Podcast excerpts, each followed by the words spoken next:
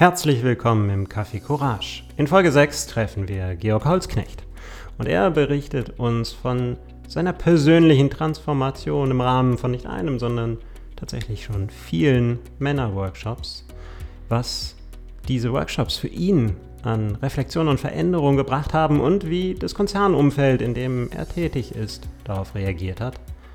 Darüber erfahrt ihr in dieser Folge. Viel Spaß! Herzlich willkommen beim Café Courage. Heute geht es um Gemeinschaft, Communities und wie man die schafft, auch außerhalb des Business-Kontexts. Es geht um Philosophie. Was ist der Zweck unseres Lebens und was treibt uns an? Was ist Erfolg? Auch Liebe und Kohärenz genannt. Was treibt uns an? Die drei heiligen Energien, kalorische, sexuelle und die Erkenntnis, womit wir wieder beim Zweck und dem Erfolg werden. Und darüber hinaus haben wir heute Georg Holzknecht eingeladen, der Autor des Gebets Selbstwerdung unser ist. Und gleich geht's los. Hallo Bastian. Ja, da sind wir wieder. Sind wir Vielen Dank, Rainer. Kaffee Courage. Ja, ich bin sehr, sehr, sehr gespannt, was äh, uns Georg heute zu erzählen hat, denn die Einleitung hat mich so ein bisschen bis sehr neugierig gemacht. Ich weiß nicht, wie es dir geht. Ich bin total gespannt und äh, ich würde sagen, wir holen ihn gleich mal rein, bevor wir uns und alle anderen weiter auf die Folter spannen. Na dann, herzlich willkommen, Georg. Heute hier bei uns Hallo. im Livestream des Café Courage. Hallo Georg. und Servus. Genau. Servus, genau. Ihr könnt mich hören. Sehr ja, genau. Wir können dich hören, wir können dich sehen, also zumindest wir hier im Studio, die, die vielleicht live zuschauen auch. Und der Rest hört uns einfach. Georg, du hast mit Servus begrüßt. Servus ist jetzt nicht mhm. das klassische deutsche Begrüßungs, äh, die be deutsche Begrüßungsfloskel. Magst du ein bisschen erzählen, woher das kommt? Woher ah, der Georg ja, letzten Endes ähm, benutzt der Freund unserer ältesten Tochter immer das Servus. Und ich weiß nicht, wo er das her hat. Aber da, wo ich natürlich herkomme und wo ich geboren bin, in den Ötztaler Bergen, dort ist Servus natürlich das äh, Begrüßungswort schlechthin. Genau. Das Dann sind meine Wurzeln. Ja, ich muss allerdings dazu sagen, dass ich mittlerweile länger in Deutschland lebe als in Tirol. Ja, das kann ich nachvollziehen, Georg, ist bei mir ebenfalls der Fall. Und ich war total überrascht, dass wir uns als Kinder wahrscheinlich schon das eine oder andere Mal über den Weg gelaufen sind und uns aber erst Jahre später irgendwo beim Konzernaustausch über, die, ja, über den Weg gelaufen sind. Vielleicht für alle, die zugeschaltet haben, ähm, ein herzliches Willkommen auch an euch, auch an alle, die oh. sich das im Nachhinein anhören oder ansehen. Und ähm, du hast eben den Konzernaustausch erwähnt. Ähm, wer das noch nicht kennt, mag einer von euch vielleicht kurz sagen, was das eigentlich ist? Georg, was ist der Konzernaustausch für dich? Ja, darüber haben wir uns kennengelernt. Rainer, du warst damals bei Airbus, ich war bei der Deutschen Telekom. Und ich finde, der Konzernaustausch Selbstorganisation hat in seinem Titel alles beschrieben, was er ist. Es ist ein Austausch zum Thema Selbstorganisation. Und Selbstorganisation ist natürlich für mich ein ganz wichtiges Thema. Und äh, so in der Einleitung hattest du schon ein paar Aspekte dazu genannt. Es geht um, um Philosophie, aber auch Kohärenz und Erfolg. Ähm, das sind alles ähm, Bestandteile von Selbstorganisation. Und insofern ist der Konzernaustausch selbst Organisation für mich eine wunderbare Plattform, sich mit anderen Konzernen, Menschen aus anderen Konzernen sehr äh, leichtfüßig zu treffen, auszutauschen und vielleicht auch rigide Strukturen, die uns der Gesetzgeber so ein bisschen ähm, vorhält, was ähm, die Kommunikation zwischen Konzernen erschwert, dass wir dort äh, Wege gefunden haben, das zu erleichtern. Ich lege noch einen drauf, Georg. Für mich ist es mhm. sogar so, dass es gar nicht äh, um, um, um Konzerne oder Unternehmen geht, sondern die Verbindung, die ich dort erfahren habe zwischen den Menschen, die in solchen großen Gebilden arbeiten und die Herzlichkeit und wie man miteinander umgeht, einfach das ist, was es ausmacht. Und darüber ähm, war für mich das, wo ich gesagt habe, der Georg macht so viele Sachen anders als andere. Der lädt offener ein, der lädt zu anderen, vielleicht anderen Arten des Zusammenkommens ein. Und wollte ich schon lange nachfragen, was hat dich denn dazu geführt, dass du zum Beispiel auf die Idee kamst, einen Männerworkshop zu organisieren? Ja, ähm, vielleicht, also ich habe mich die ganze Zeit gefragt, wie kann diese Aufnahme und, und dieses Interview interessant werden für andere auch. Deswegen wäre mir ein bisschen dran gelegen, dass wir vielleicht ganz vorab äh, ein paar Punkte uns überlegen, worüber wir sprechen können, weil jetzt mehrere Themen im Raum sind. Es geht um Café Courage, um Mut, es geht um Konzernaustausch, Selbstorganisation. Jetzt hast du das Thema, wie lade ich ein, wie lade ich anders ein, äh, beispielsweise zu Männerworkshops, was ja ein, ein Teil davon ist.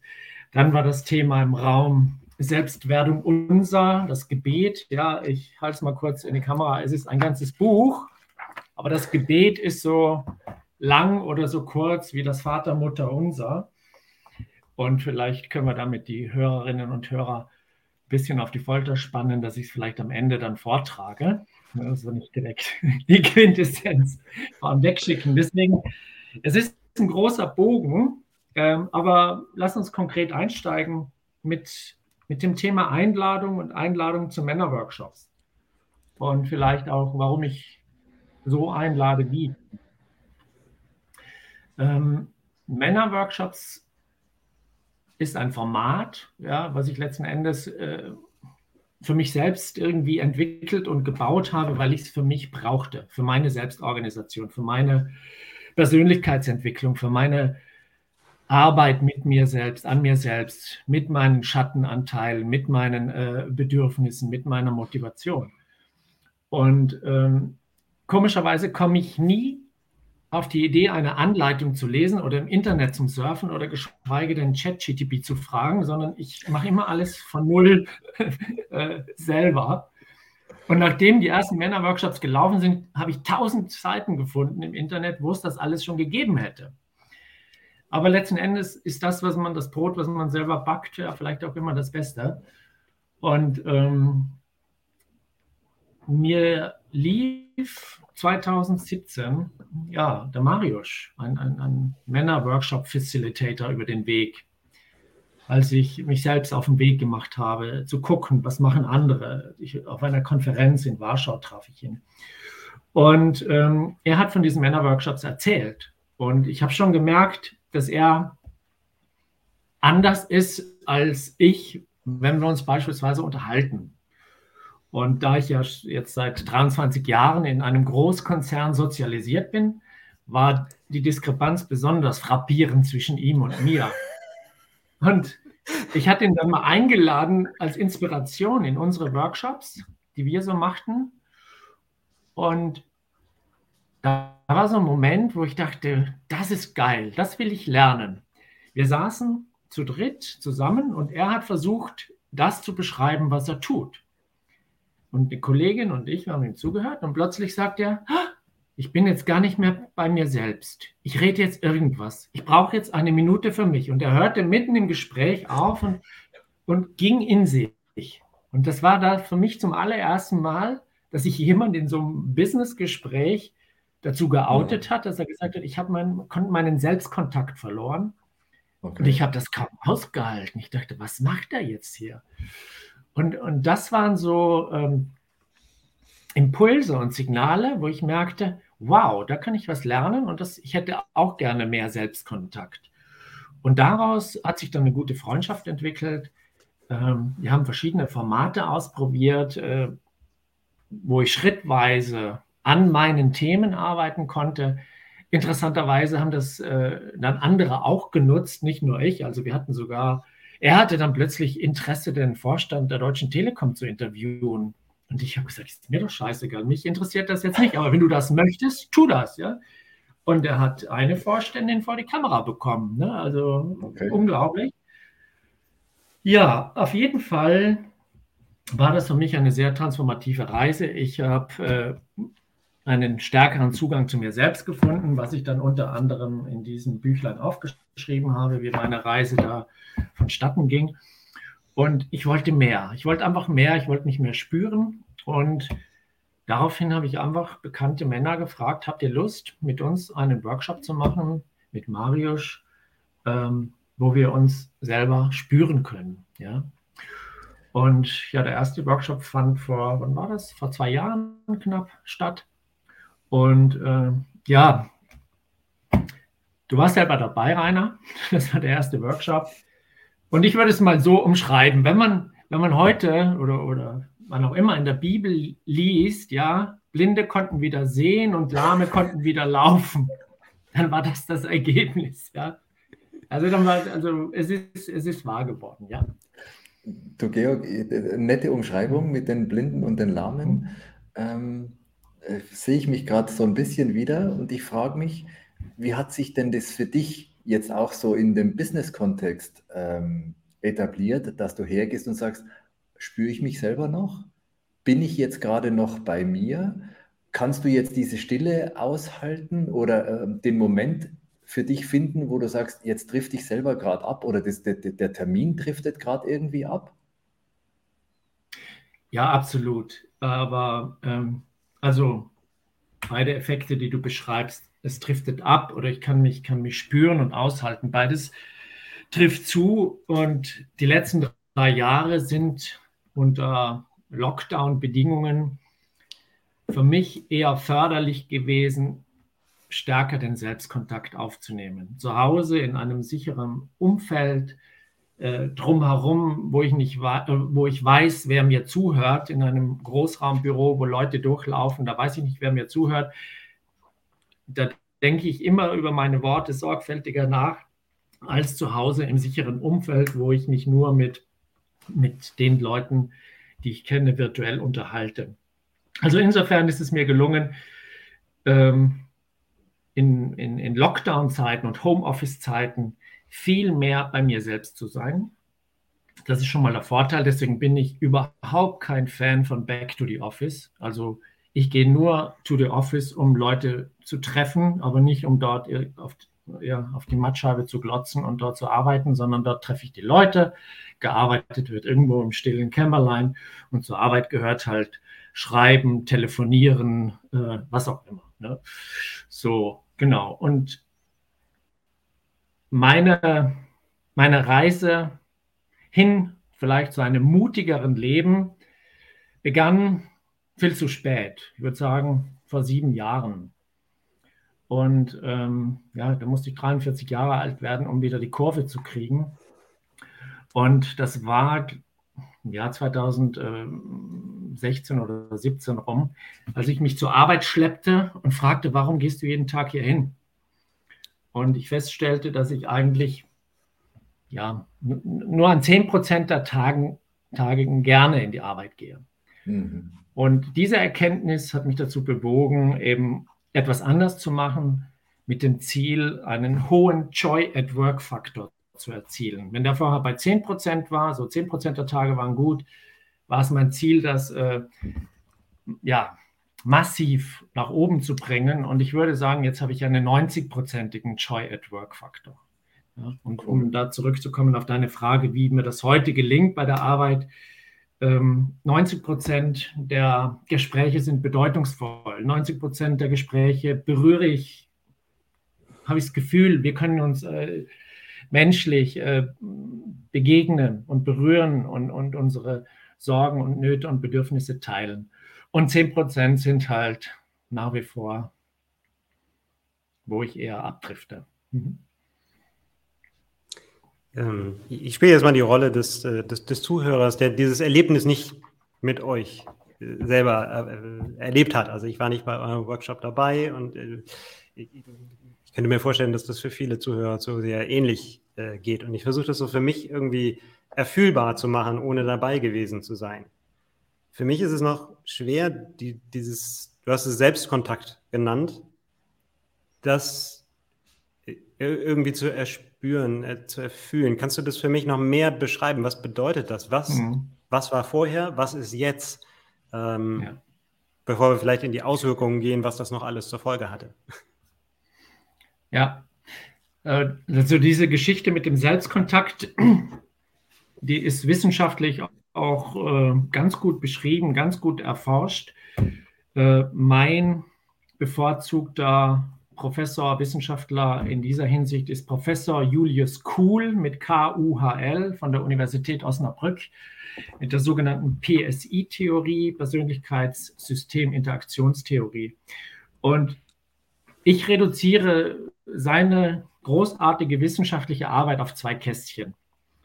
Ja, ich kann mit zwei Kästchen gut arbeiten. Sobald eine Theorie und ein Modell drei Kästchen habt, bin ich verloren. Und das, äh, und das spiegelt unser, unser Gehirn auch sehr gut wider. Ne? Wir haben die linke Gehirnhälfte und die rechte Gehirnhälfte. Und man weiß jetzt auch aus, äh, aus der Forschung, dass natürlich beide Gehirnhälften Sensorik haben, Impulse aufnehmen können, dass die eine als auch die andere emotional aktiv ist. Aber bleiben wir in der Welt, dass die linke Gehirnhälfte, Gehirnhälfte rationaler sei und die rechte Gehirnhälfte emotionaler, kreativer etc. Das ist so das, äh, das Verständnis, was wir über die letzten 30, 40 Jahre so äh, erzählt bekommen haben. Aber nichtsdestotrotz, wir haben diese beiden Gehirnhälften und der rechten Gehirnhälfte schreibt Professor Kuhl den Selbst, das, das Selbst zu. Also was mich als Persönlichkeit ausmacht. Und mich als Persönlichkeit machen sowohl Gedanken aus, als auch Gefühle und die ganze Sensorik. Ja, jeder Mensch ist anders, körperlich empfindlich, äh, schmerzempfindlich, Kälte, Wärmeempfindlich, geräuschempfindlich. Also auf der einen Seite die, die Sensorik, dann die Emotionen, wie fühle ich gerade und das, was habe ich in meinem Leben erlebt, was ist als Gefühl in meinem Körper verkörpert, somatisch abgespeichert. Und all diese Aspekte sind das Selbst. Ja? Und daneben steht das andere Kästchen des Ichs. Ja? Und das Ich ist ähm, das Rationale, das Antrainierte, die Zahlenreihe von 1 bis unendlich, ähm, die Religion, die man uns antrainiert hat, das Schreiben, das Sprechen, das ist alles rational. So, und ähm, wir können das sehr gut in einer Übung feststellen, ob ich selbst Zugang habe oder nicht. Ich mache bei Großgruppen immer so einen Energizer, so eine, Auf, also eine Aufwärmübung. Und da geht es darum, dass die Leute einen Gegenstand weitergeben und sagen, hallo, ich bin der Georg, das ist der Kugelschreiber von Tobias.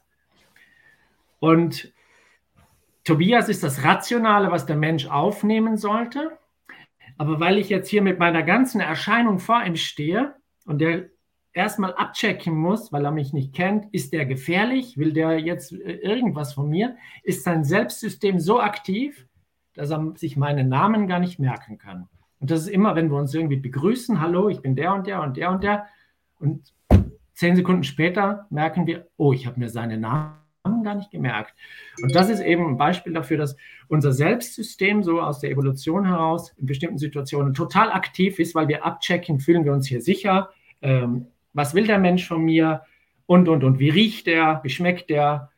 Und das ist halt Selbstzugang zu haben.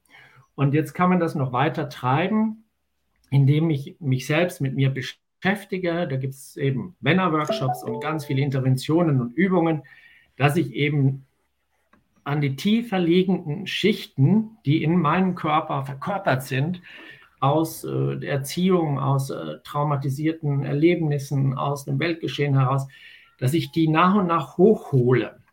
Denn diese, diese verkörperten Geschichten, die beeinflussen auch mein Verhalten. Ja? Und je mehr ich die auflösen kann, desto selbstbewusster bin ich, ja, nicht im Sinne von durchsetzungsfähiger, sondern ich bin mir meines selbst bewusst, warum gehe ich wohin oder warum gehe ich wo nicht hin. Und das ist bei der Arbeit ein Riesenthema. Ja, also ich bin viele Jahre lang aus Angst auf, äh, zur Arbeit gelaufen, weil ich natürlich meine Familie ernähren will, meinen Kredit zurückbezahlen möchte und, und, und, und, und. Und sobald mir diese Angst bewusst wird, dann habe ich auch erst die Chance, etwas zu verändern. Ja, und vieles ist mir immer noch unbewusst und deswegen brauche ich Männerworkshops und andere Interventionen, gemischte Workshops, das geht genauso, um an meine äh, Triggerpunkte dran zu kommen. So ausschweifend, ungefähr verständlich, was ich versuche zu sagen. Äh, für mich äh, war, war das sehr hilfreich. Das, also ich kann es deutlich besser greifen.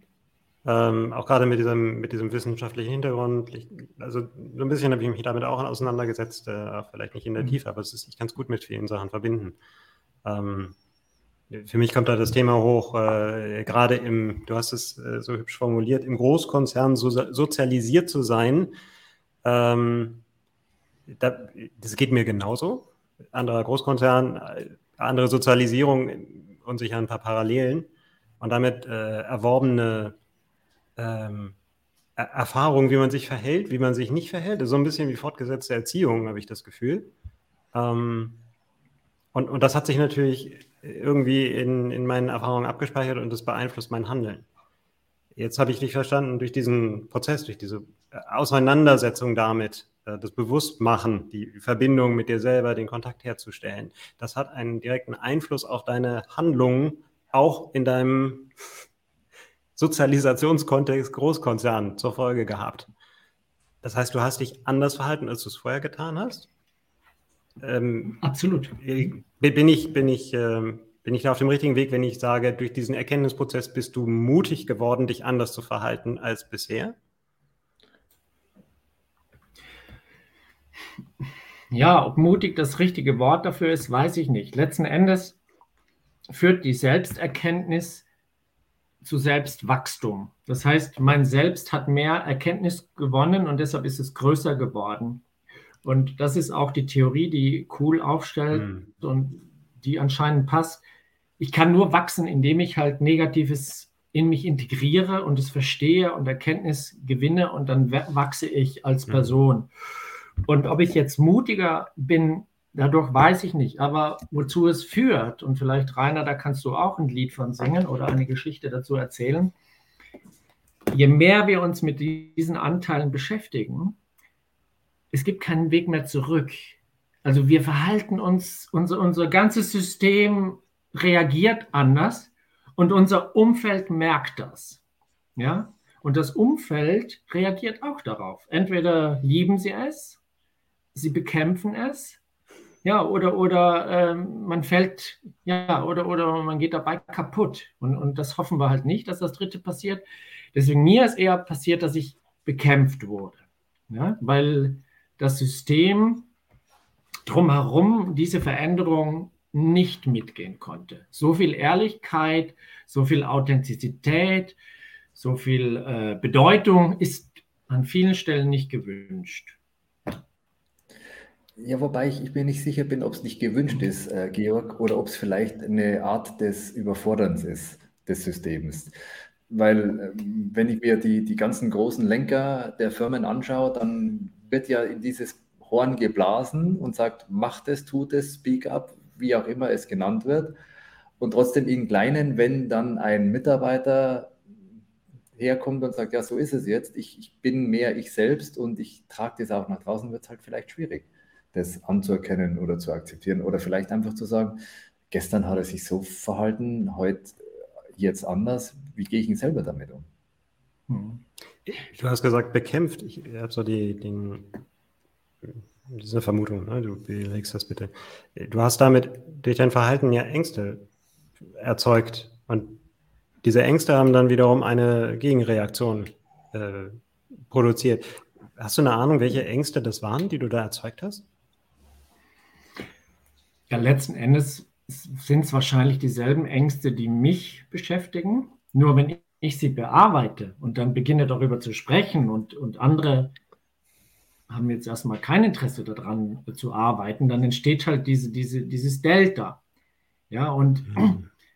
oder dann entsteht ein Konflikt. Das ist jetzt nicht gut mhm. oder schlecht. Also äh, es gilt das rigorose Mitgefühl uns allen gegenüber, ja, dass ähm, jeder in seiner Geschwindigkeit sich entwickelt. Und für mich ist ja, die Quintessenz daraus, dass ich mich nicht zu schnell verändern darf, als, als, als mein Umfeld das mit mir trägt. Ja, weil ich mir bewusst sein muss, dass mein Umfeld Abwehrreaktionen entwickeln wird. Und ein Konflikt ist ja irgendwie so ein bisschen definiert zwischen einem Ist-Zustand und einem Soll-Zustand. Und wenn diese Differenz zu groß wird, dann gibt es halt Reibungen und Spannungen. Aber wenn diese Differenz handhabbar bleibt und beide Seiten sich entwickeln können, dann entsteht ein Flow und ein Zug daraus. Und ich war in meiner Vergangenheit da sicher auch zu zu brachial und zu massiv. Und ähm, ein Kollege hat es mal wunderschön gesagt, Georg, inhaltlich hattest du völlig recht, aber du hattest deren gut zubereitete Suppe, da hast du nicht dein Haar darin gesucht, du hast die ganze Suppe aus dem Fenster geschmissen. Ne? So, das war die Metapher. Und ähm, da habe ich natürlich auch gelernt, meine Erkenntnisse dosierter in die Welt zu bringen, damit eben keine so massiven Konflikte entstehen, dass mein Umfeld mich äh, ausspucken müsste. Ja. Du, Georg, du hast einleitend zu der ganzen Diskussion, die wir jetzt gerade geführt haben, auch noch erzählt, äh, dass, die, dass du jetzt mit 90-prozentiger Freude ähm, in die Arbeit gehst oder den Tag begehst. Hm. Und ich frage mich gerade, A, wie misst du das, dass es jetzt 90 Prozent sind? Und B, hat das eine andere Auswirkung auf dein, auf dein Wirken, auf deinen Erfolg in deiner Umgebung? Und wenn ja, wie? Okay, zwei, zwei, drei Dinge hast du gefragt. Also, wie messe ich das? Und dann nochmal das Thema Erfolg, ähm, wo ich ein bisschen drauf eingehen möchte, was ich unter Erfolg verstehe. Ähm, also, messen tue ich das so. In der Vergangenheit war ich sehr projektgetrieben und natürlich auch äh, organisationsgetrieben. Das heißt, die ganze Woche war verplant mit Terminen. Und seit einigen Jahren arbeite ich daran, dass ich möglichst keinen Serientermin bekomme, also Surefix hier oder äh, die ganze agile Welt, will Dailies, Weeklies, Monthlies und so weiter. Die versuche ich alle abzulehnen. Ich brauche, ich will, ich will, also meine größte Arbeit ist es, meine, meinen Kalender für die ganze Woche frei zu halten. Und das gelingt mir zu 90 Prozent. Das messe ich da. Ja, also ich habe 10 Prozent äh, Anknüpfungstermine, wo Leute meinen, ich müsste dabei sein. Ja. Ähm, warum halte ich mir den ganzen Kalender frei? Das heißt nicht, er ist nicht, er ist nicht leer. Aber dadurch entstehen so viele Lücken, wo immer die richtigen äh, Gespräche reinfallen können. Und wenn ich einen Termin dann vereinbare mit jemandem, weil da Interesse dahinter steckt, äh, ich Interesse habe, die andere Person Interesse hat, mit mir zu sprechen, dann hoffe ich, dass wir uns so viel Zeit nehmen können, wie wir dann auch brauchen. Denn ich weiß nicht, dauert es eine Viertelstunde, eine halbe Stunde oder sind wir so vertieft, dass wir zwei Stunden miteinander sprechen können. Und ähm, und ich kann halt auch messen, dass diese 90 Prozent der Termine, die sind für mich bedeutungsvoll. Also ich komme einen Schritt weiter, ich habe was gelernt. Und das ist ähm, die, die, Messbarkeit für mich. Mhm. Jetzt bist du ja, wenn ich das richtig verstanden habe, nach wie vor im Konzernumfeld unterwegs und du bist Angestellter wie viele, viele andere Menschen auch. Also bekommst Geld dafür, dass du einen Arbeitsvertrag erfüllst. Wie hat sich dieses Arbeitsverhältnis verändert? Das Arbeitsverhältnis jetzt mit der Anstellung hat sich nicht verändert. Das äh, ist wie vorher. Nur das Arbeiten hat sich verändert. Und ähm, das Arbeiten ich, hat sich von einem linear gemanagten Arbeiten, also wo man in Inkrementen arbeitet und jetzt machst du das und das und das und das und dann hast du das und das erreicht, hin zu einem nichtlinearen Arbeiten entwickelt.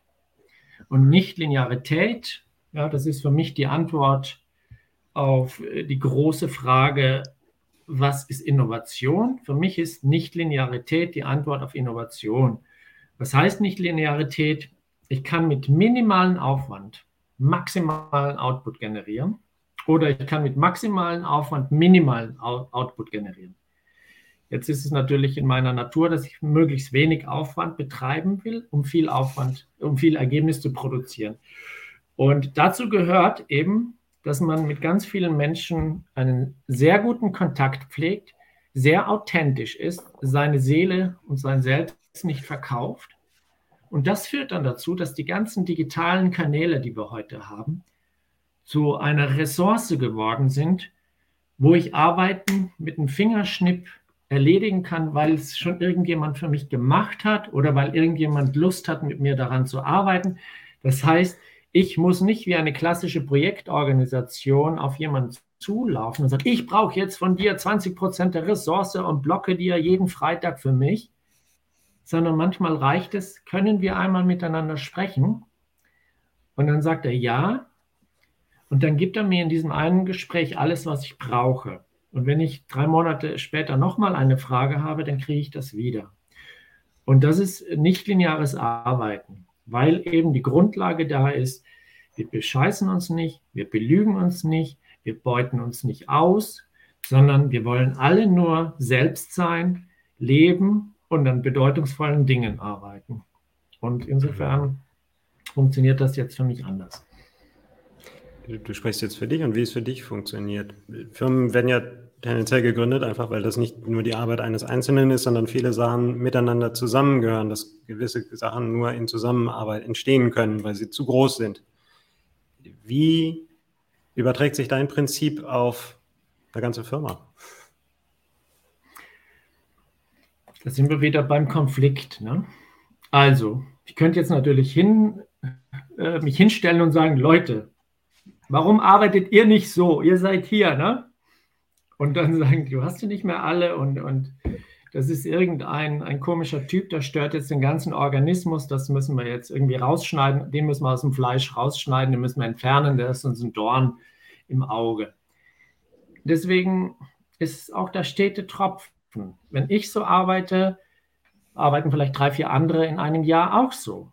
Und vielleicht in, in fünf Jahren zehn oder hundert. Und das war letzten Endes mein, Anspruch, als ich vor, vor drei Jahren in meine neue Position kam, dass ich innerhalb von drei Jahren 180 Leute finden möchte bei uns in der Firma, die so arbeiten wie ich. Ich war jetzt nicht ganz so erfolgreich, dass ich vielleicht 180 gefunden habe, aber ich kann mindestens zwei, drei Hände voll Menschen abzählen, die so arbeiten. Und diese Woche war für mich wirklich eine Woche der Ernte weil die Dinge, die ich vor drei Jahren so anders gemacht habe, haben jetzt drei andere auch an, so anders gemacht. Und ich habe einfach nur, ich war eingeladen. Ich konnte bei ihnen teilnehmen und es war so schön. Und, und so ist halt eine kleine Bewegung entstanden, die, die rein ist, die sauber ist, wo keiner äh, irgendwie beschissen wird und, und die bedeutungsvoll ist. Und insofern ist das äh, nachhaltig. Sprich, sprichst du jetzt über die äh, Self-Organized Learning Tracks, äh, die du äh, organisiert hast oder die du da ins Leben gerufen hast? Selbstorganisation ist ja das Kernthema, also Arbeit am Selbst ist für mich Selbstorganisation. Finde deine Schattenseiten, finde deine Stärken, heule, schreie, freudig, ja, lerne. Also ich, ich habe erst vor sieben Jahren angefangen, meine Gefühle zu beachten, ja, und ich bin so froh, dass meine Kinder mir zurückspiegeln und sagen, Papa, du bist, bist weicher geworden. Ja, du kannst mich jetzt auch in den Arm nehmen. Ja, ich komme aus einer Bergbauernfamilie. Ja, mein Vater war quasi ein Vertikalnomade im Winter im Tal, im Sommer auf der Alm. Ja, das muss man sich mal vorstellen. Und das äh, Leben in den Bergen ist kein Spaß. Ja? Also jeder, der dann nicht nur zum Skifahren und zum Urlaub machen hinfährt, der möge da mal einen Winter in einem kalten Bauernhaus verbringen. Ja? Und dann weiß er, dass es darum geht, Holz zu hacken und äh, die Hütte warm zu kriegen und die Kühe zu versorgen und so weiter. So, deswegen aus diesem, aus diesem Hintergrund heraus ähm, habe ich gearbeitet an meiner Vergangenheit und diese, diese Selbstorganization Learning Tracks, die du angesprochen hast, die waren ja so erfolgreich, dass die Menschen, die zuletzt dabei waren, alle in diese Richtung, also alles vielleicht übertrieben, aber 30, 40 Prozent der Teilnehmenden trauen sich mehr, selbst zu sein und entwickeln ihre mhm. eigenen Programme und bringen das in die Welt, was ihnen wirklich was bedeutet. Und das ist schön zu sehen. Fühlt sich für mich so an, dass den Erfolg ähm, den du misst oder den du siehst, gar nicht mal so sehr dein persönlicher Erfolg ist, sondern das, was erfolgt, wenn Menschen selber dann Erfolg für sich haben und äh, ebenfalls wieder was in, in, in die Welt tragen. Da wären wir beim Thema, was ist Erfolg? Ja? Und Erfolg hat auch der Professor Kuhl für mich sehr schön beschrieben.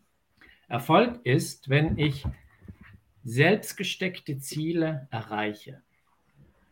Und das ist ganz wenig Wortmaterial, selbstgesteckte Ziele erreichen. Jetzt steckt da drin das Wort selbst.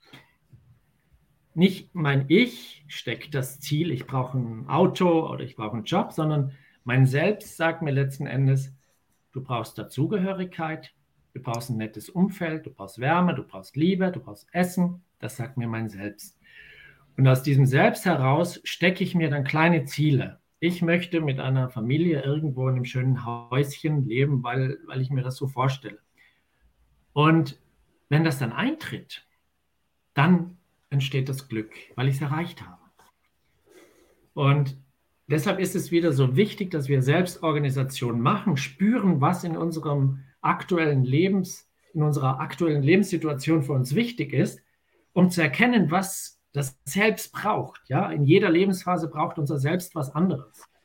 Und wenn ich das erkenne, und es ist verdammt schwer zu erkennen, manchmal, was das Selbst braucht, weil das äußere Umfeld so manipulativ ist und so, so äh, ja, in eine Richtung auf Wachstum äh, sozialisiert ist, ist es so schwer zu erkennen, was mein Selbst wirklich will.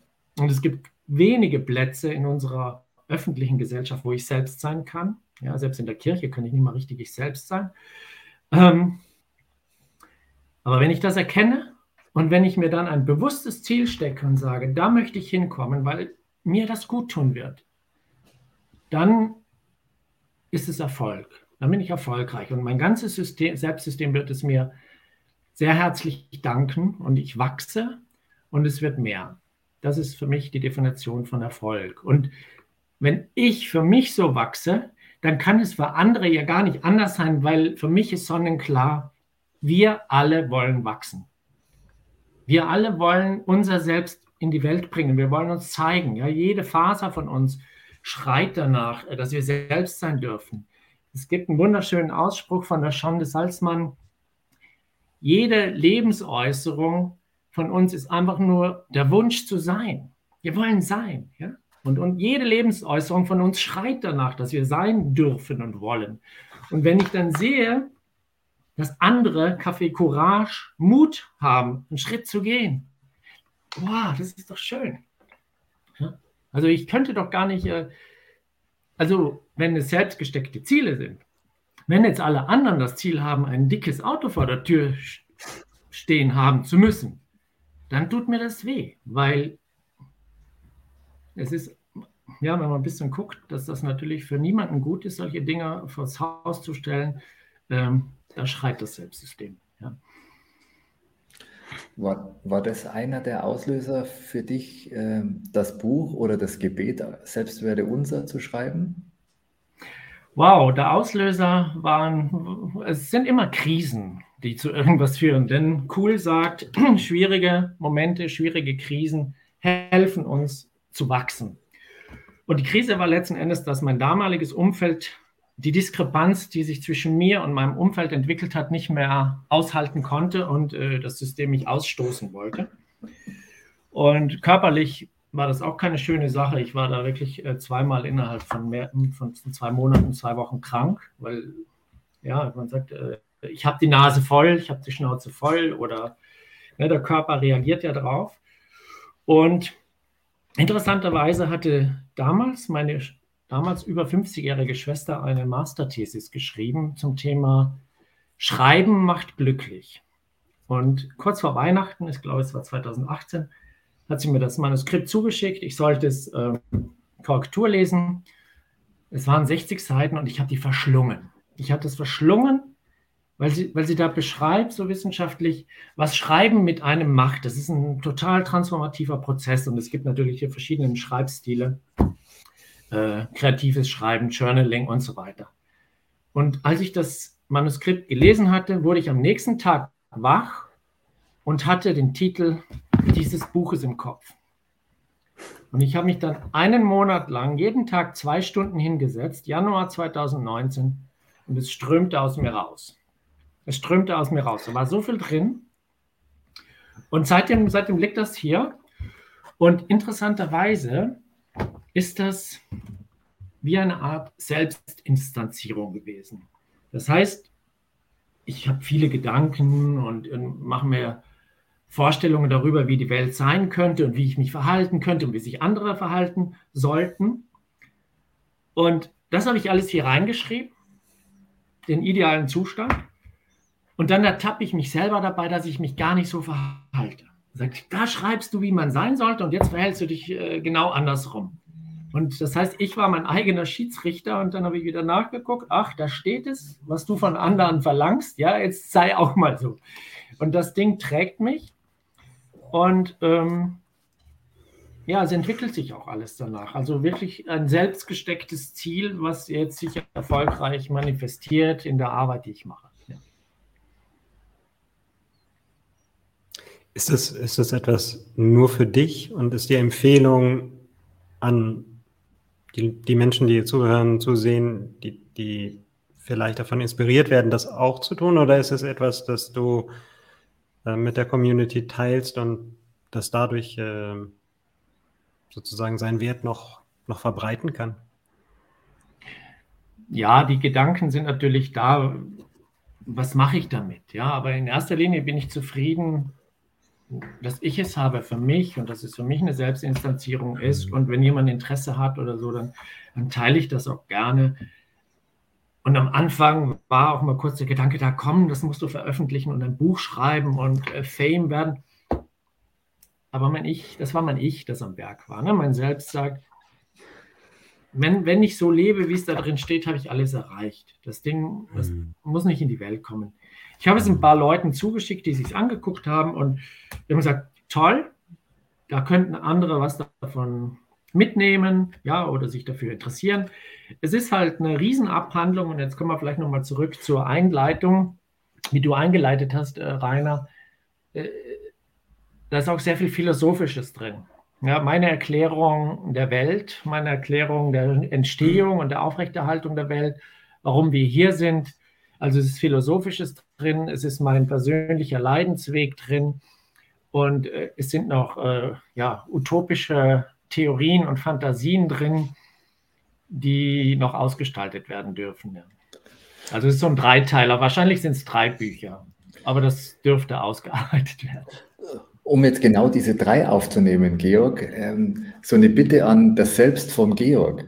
Welche drei Tipps hättest denn du für uns, für die Zuhörer, um mehr Erfolg, mehr Zufriedenheit, mehr mutige Schritte in die Welt zu setzen? Ich erzähle nur, was ich gemacht habe. Ob das jemand nachmachen möchte oder nicht, oder wie ich mich dem Leben nähere. Hm. Also äußere Bedingungen wie finanzielle Mittel oder so haben mich nie davor zurückgehalten, davon zurückgehalten, etwas zu tun. Als Student, als Schüler, wenn ich kein Geld hatte, aber ich wollte irgendwo äh, nach Südtirol fahren und Kaffee trinken, einfach so am Nachmittag, dann haben wir das irgendwie hingekriegt. Ne? Dann sind wir zum Brenner hochgefahren, warst du schon äh, mit der nächsten Station in Sterzing und in, in, Italien schmeckt der Kaffee halt besser als, als in Österreich oder in Deutschland. Das ist so. Und solche verrückten Sachen waren auch mit kleinem Budget immer machbar. Deswegen erstmal sich selbst spüren, was will ich gerade, was ist mir wichtig. Und weil wir eben in so eingespannten sozialen Umgebungen leben, ist es wichtig, sich mal andere Umfelder anzugucken. Und ich bin eben 2016, ja, ich hatte ein, eine Woche Urlaub irgendwie geschenkt bekommen, weil meine Familie plötzlich was anderes vorhatte. Und ich stand dann da und habe gesagt, hey, jetzt habe ich frei und ihr seid alle weg. Dann habe ich äh, quasi diese Urlaubswoche storniert und mir für später aufbewahrt. Und dann kam eine Fortbildung rein, ein Retreat, äh, Leading as Sacred Practice, also Führung als heilige Praxis.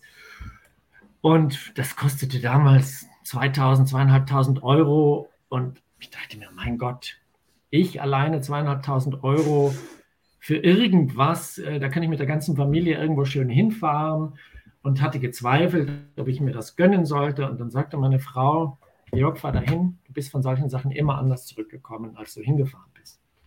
Und das war im Prinzip der Startschuss. Ich war es mir wert, ich habe das Geld in mich investiert, ohne zu wissen, ob es sich lohnt, was dabei passiert. Und ähm, ja, und das waren Umfelder, wo ich meiner Traurigkeit begegnet bin. Also ich habe an, an diesen Tagen äh, wir haben viel Feldenkreis gemacht, eine sehr subtile Art, äh, somatisch verankerter ja, Traurigkeit zu begegnen. Andere finden vielleicht was anderes. Bei mir war es die Traurigkeit. Ich wusste nicht, woher die kam. Das war ein Forschungsfeld. Und im Prinzip dieses Retreat war der Auslöser, dass ich gesagt habe, ich möchte mindestens einmal im Jahr so etwas machen. Ich war dann 2017 in, in, Polen, 2018 in Ungarn, 2019 in Amerika. Also ich habe mir jedes Jahr auf äh, private Kosten äh, irgendwas angeguckt. Und jedes Mal bin ich von diesen Events mit Inspiration, neuen Erkenntnissen und Menschenverbindungen zurückgekommen, wo ich sage, ich habe mich verliebt in diese Menschen. Ja, das, ich habe also ich hab Menschen auf der ganzen Welt mittlerweile, die ich als meine Brüder und meine Schwestern bezeichnen würde. Ja, und letztes Jahr, 2022, dachte ich mir, oh, eigentlich könnte ich doch jetzt solche Events einmal im Monat haben. Und 2022 war das Jahr, wo ich jeden Monat ein wunderschönes Retreat hatte, eben selbst organisierte Männerworkshops. Ich bin letztes Jahr 50 geworden. Ich habe 50 Männer zu einem Männerretreat eingeladen.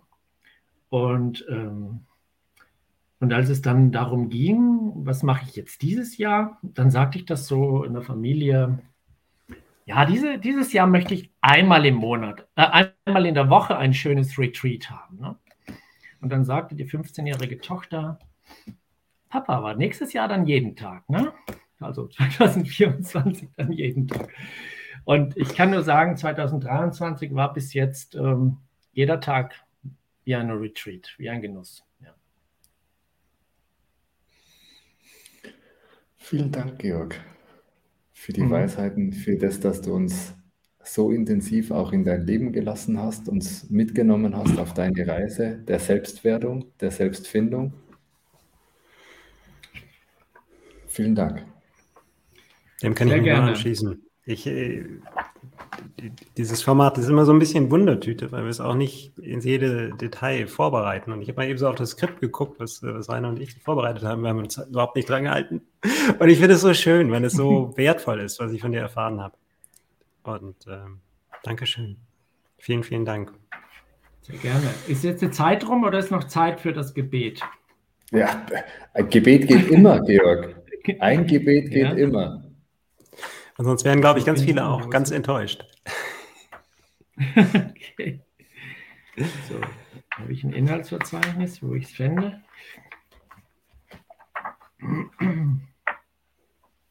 ist dann immer der spannende Moment, wenn die Stille kommt, die vermeintliche Stille, kann man sie denn aushalten oder kann man sie nicht aushalten? Und wie ist es dann in einem Podcast, wenn plötzlich alles ruhig wird? Mhm. Ich habe schon so lange nicht mehr in das Buch geschaut, dass ich nicht mehr weiß, was steht. Und wie gesagt, es ist nicht länger oder kürzer wie das äh, Vater, Mutter, Unser, wie es im ursprünglichen Aramäischen auch heißt. Ne? Das kommt ja aus dem Aramäischen, das Vater, Unser. So. Und jetzt können wir in so einem Podcast auch nicht auf die Pause-Taste drücken. Ich muss jetzt hier alles einzeln also Wir können es ja probieren oder im Nachgang einfach rausschneiden. Weißt du, wie ich meine? Bei Live ist Pause immer ein bisschen doof dann. Okay, dann Während, während er sucht, ich, ich mache ein bisschen äh, Faschungsmusik. Nein, äh, mir, mir, kam gerade das Thema Stille in den Kopf. Ich habe äh, von der Woche einen Workshop äh, moderiert mit Führungskräften. So, insgesamt waren wir, glaube ich, zu 25 oder sowas. Ich habe einen mutigen, also für mich war es ein mutiger Schritt. Ich habe äh, als, als Warm-up, äh, Check-in, habe ich Ihnen zum einen eine kleine Fragekarte gegeben, die Sie sich gegenseitig stellen konnten. Aber vorher habe ich Sie gebeten, sich in Pärchen gegenüberzustellen und sich einfach nur in die Augen zu schauen. Für drei Minuten. Oh. Mhm. Und äh, Erst hatte ich den Plan fünf Minuten, dann kam schon aus dem, aus dem Rest des Organisationsteams fünf Minuten, bist du verrückt, das kannst du nicht machen. ich sage, naja, komm, dann machen wir drei Minuten. Drei Minuten ist eine, ist eine faire Zeit. Ist ja nicht so lang. Ist ja nicht so lang. Und äh, ich fand es so schön, die, die Menschen danach dann wieder zu erleben nach dieser, nach dieser Erfahrung von dem, was sie so berichtet haben. Und, und so die Unmittelbarkeit des, ähm, auch wenn es nicht so explizit ausgesprochen wurde, ähm, wie, wie berührend das war, einfach auch, weil man das nicht so häufig tut. Und so die ersten Struggles so waren, ja, wie mache ich das denn eigentlich? Mein Gegenüber hat ja zwei Augen. Wie gucke ich dem denn in die Augen? Allein so formale Themen ähm, und, und die Menschen sehr verbunden miteinander ähm, aus dieser Übung kamen.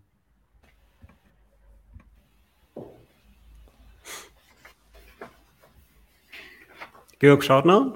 Man, ja, man sagt ja, ab der dritten Minute beginnt dann der, der Datentransfer. Ne? Wenn mhm. man sich anguckt, in die Augen schaut. Ja, ähm, wo habe ich es versteckt? Es, zeigt sich nicht. Ne? Dann sage ich dir eins, Georg, dann machen wir es ganz einfach. Wir spielen es im Nachgang ein, wenn wir es gefunden haben, und hängen es einfach hinten dran an die Geschichte.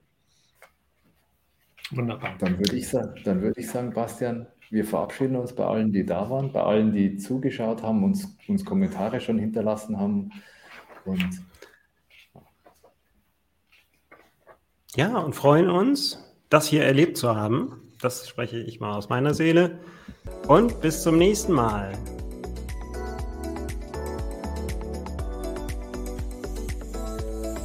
Und jetzt noch der versprochene Bonus das Selbst werde unser von Georg Holzknecht. Selbstwerdung unser. Selbstwerdung unser. Geheiligt werde deine Entfaltung. Deine Erkenntnis komme. Deine Entwicklung geschehe. Wie beim Innehalten als auch beim Handeln. Unsere tägliche Lernaufgabe gib uns heute und vergib uns unsere Intention wie auch wir vergeben unseren Intentionsaufdrängern und führe uns nicht in Selbsttäuschung, sondern erlöse uns von aller Manipulation. Denn Selbstwachstum ist der Seinsgrund und die Kraft und die Glückseligkeit. Amen.